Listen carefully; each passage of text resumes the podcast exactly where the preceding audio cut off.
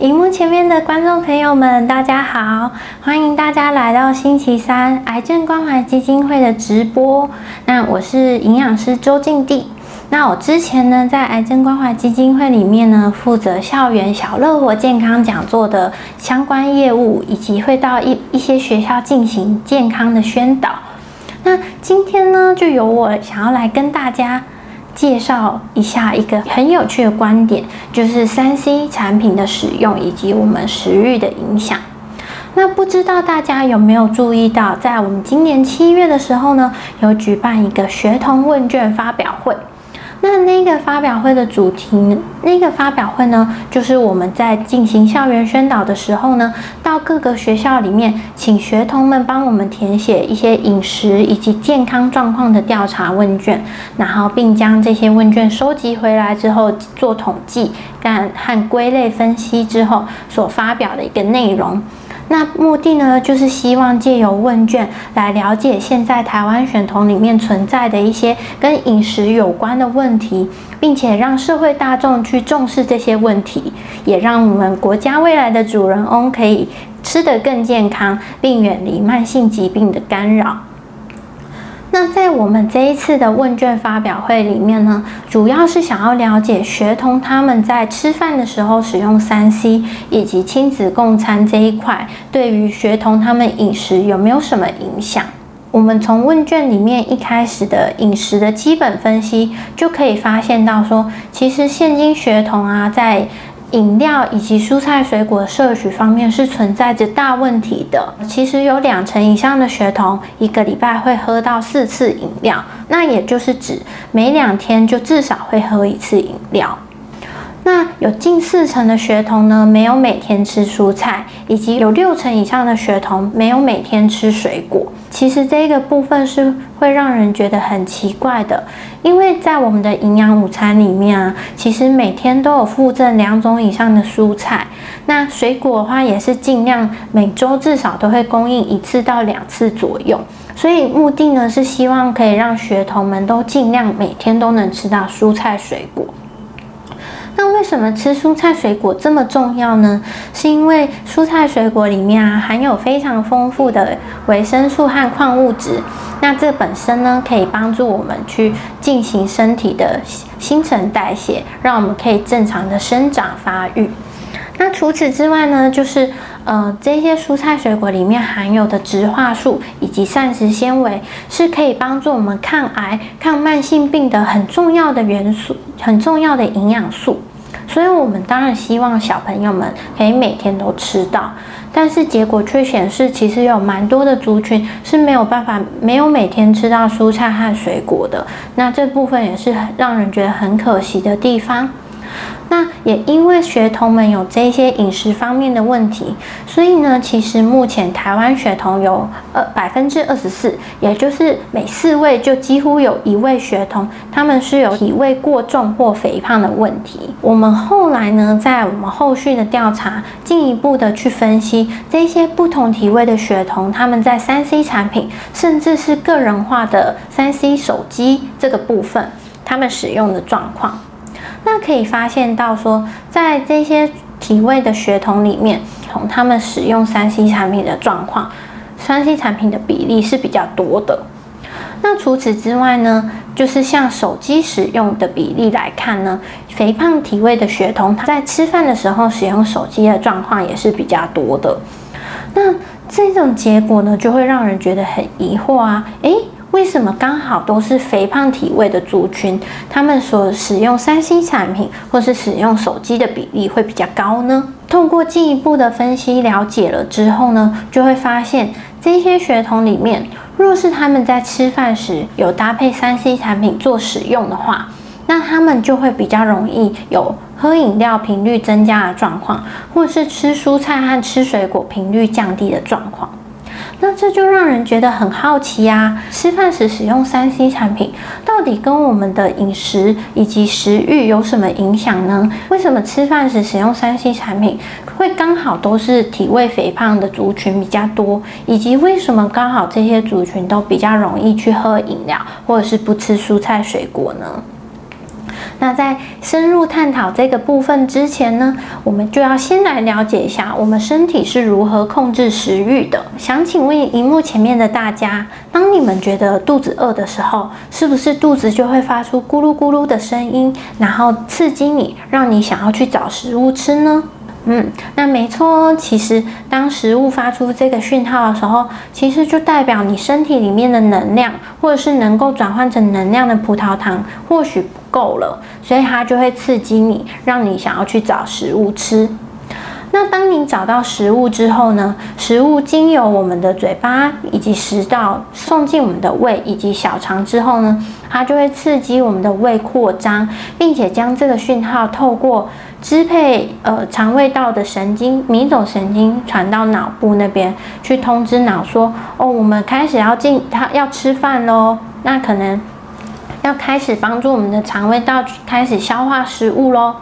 那这同时呢，这个受到刺激的胃呢，它被扩张之后，它就会混合这些食物，让食物后续呢能够被送进小肠，并且顺利的吸收。那这个时候呢，胃和小肠，因为它们受到食物的刺激，那它可能就会产生像饥饿素啊，或者是 GLP。呃，PYY 或者是胆囊收缩素，或者是胰泌素这些的激素，去帮助我们肠道的营养素吸收，或者是将这个讯号送到我们的脑部。那在脑部的部分呢，它接收了来自肠胃道的这些讯号之后，它就会去刺激到我们的下视丘里面一个区块。那这个区块呢，是控制我们饱食的一个饱食中枢。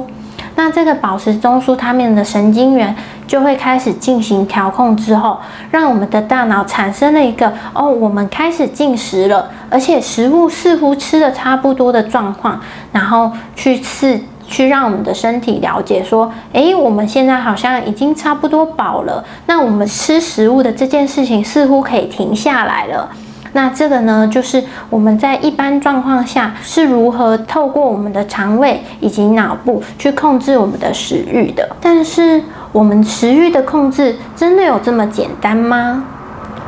试想一下，你们平常在生活中是不是曾经遇到以下的状况？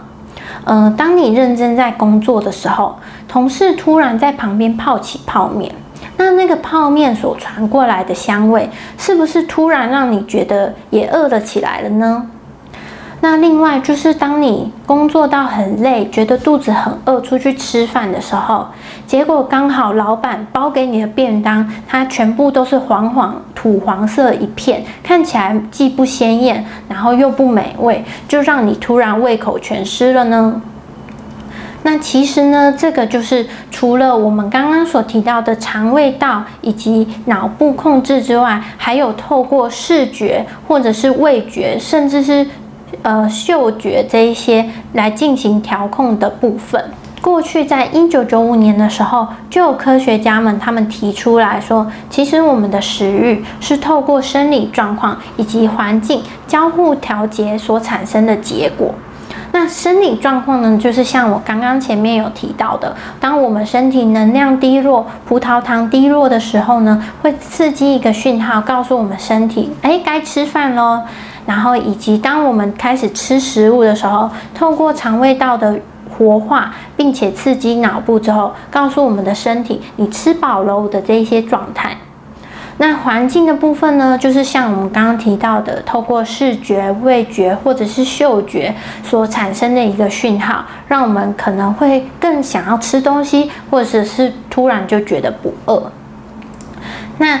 因为食欲可以透过这些来做调节。所以，像我们前面提到的，吃饭时使用三 C 产品，它就是属于从环境来的刺激，对我们食欲进行调节的一个结果。那一定会有观众朋友想问：那这样到底我们吃，为什么我们在吃饭的时候用三 C 产品，会最后造成我们前面所提到的饮料喝的比较多，然后蔬菜水果吃的比较少，那甚至好像更容易有肥胖的情形产生呢？那我们就接着来看看三 C 产品到底在哪方面对我们的食欲造成了影响。首先呢，第一个部分就是来看用餐时使用三 C 产品和我们的热量摄取有什么关系。那首先呢，我们可以先看到这个左边的图表。那可以发现到说，这个图表它里面呢是在测试这些受试者他们在不同的情况下进食时热量摄取的变化。那这一群受试者呢，他有一些他是专心吃饭的族群，那有一些是吃饭时有边看电视的。那再来呢，就是吃饭的时候是跟陌生人一起吃饭，以及与亲近的朋友一起吃饭的族群。那可以发现到说，相比于专心吃饭的族群，若是在吃饭的时候有搭配呃电视，也就是三 C 产品使用的状况的话，它所摄取的热量呢就会变多，蛮多的，尤其是发生在男性这一边的变化。那接下来可以看到右边的图表，那右边的图表呢，也是它在。看这些受试者在专心吃饭、使用手机或者是边读文章的情况下，那他们热量摄取的情形，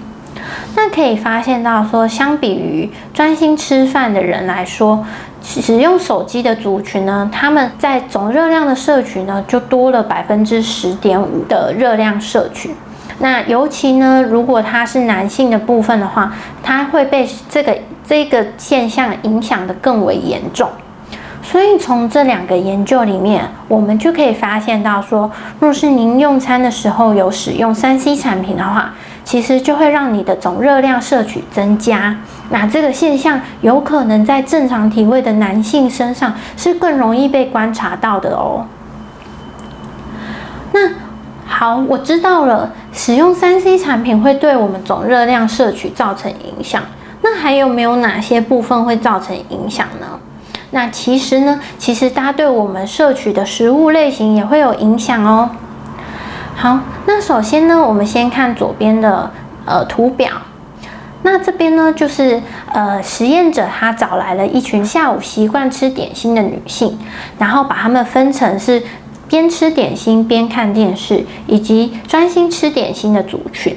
那可以发现到说，他们吃点心的时候有边看电视的话，那其实他们的饼干摄取会足足比没有看电视的族群多了十克。大家就会想说，哦，对啊，它是增加啦，就跟前面提到的一样嘛，会是增加总热量的摄取。那有没有发现到说这边讲的是饼干，也就是我们常常提到的不健康的食物，所以其实呢，它在不健康食物的摄取上也会增加。可是有些人可能就会想说，嗯，可是它又没有跟正常食物比较，怎么知道说真的是不健康食物的摄取会增加呢？那我们就来看看右边的表格。那右边的表格呢？这一些研究人员将受试者分成两组，一组呢是只有暴露在单一一个三 C 产品的状况下，那另外一组呢就是暴露在有很多种三 C 产品的情况下，他们去吃这些的食物的时候，他们热量摄取的差异，以及这些热量是来自于哪些食物。那我们可以先看到，在单一三 C 产品暴露的情况下。这些受试者呢，他们摄取的热量呢，大概是六百八十一大卡左右。那我们可以仔细的发现到，里面呢有大概五百三十大卡呢，是来自于高能量的食物，也就是我们常常我们所谓的不健康的食物，包括像巧克力，或者是呃，就是那种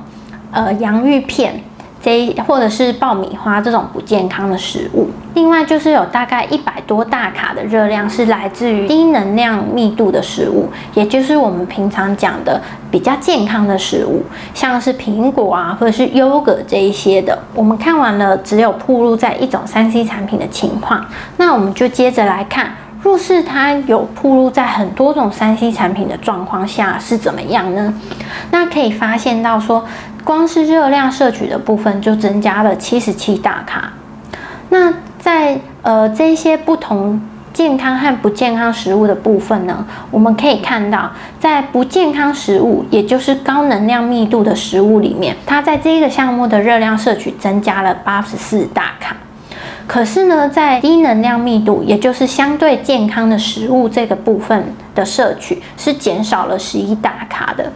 所以从这个研这些研究里面就可以发现到说，如果您用餐的时候有搭配三 C 产品做使用的话，那其实呢，这会更容易让你去摄取我们认为是不健康的食物，这样子。那这一些不健康的食物呢，或许它们热量是跟我们身体需要的一样，或者是比较，或者是比较少，但是因为它没有办法提供我们身体所需要的营养素。譬如说像维生素啊、矿物质这一些的，所以其实久了之后，尽管你的体重是维持在正常的状态下，但有可能它会对你的血脂啊、血糖或是血压造成不良的影响。所以，我们平常呢，就是还是要避免不健康的食物。那所以在这一边呢，如果使用三 C 产品会让不健康食物的摄取增加，那真的是需要非常注意的。那除了这两点之外呢，其实用餐时若搭配三 C 产品做使用的话，那其实它也会影响你对刚刚进食的东西的记忆。就举一个例子来说，有没有有的时候你可能一忙起来会忘记你到底有没有吃过午餐呢？那假设你有吃过却忘记了又跑去吃的话，那是不是就无形中会造成你摄取了多余的热量呢？那其实大概就是这个概念。不过呢，我们还是来看一下专家学者他们的研究是怎么说的。那首先呢，在左边的这个研究里面，他让这一群受试者呢，先空腹一段时间，然后来实验现场之后，先给他们吃一些三明治，让他们填饱肚子。填饱肚子之后，会让他们休息一段时间之后，让他们去吃点心。不过这个时候就会分成两组，一组是吃点心搭配电视观看，那另外一组呢，就是单纯安静的吃点心。那吃完点心之后呢，这一群受试者会在休息一段时间之后吃第二餐，也就是吃第二个给他们的三明治。那接接着呢，他们就去调查说，这些受试者啊，他们在吃这些三明治吃的热量是怎么样，以及吃的点心的热量是怎么样。那就可以发现到说，这些受试者啊，他们在他们若是前面吃点心有看电视的话，他们在第二次吃三明治的时候，他们所摄取的热量就会变成一千五百八十四千焦耳。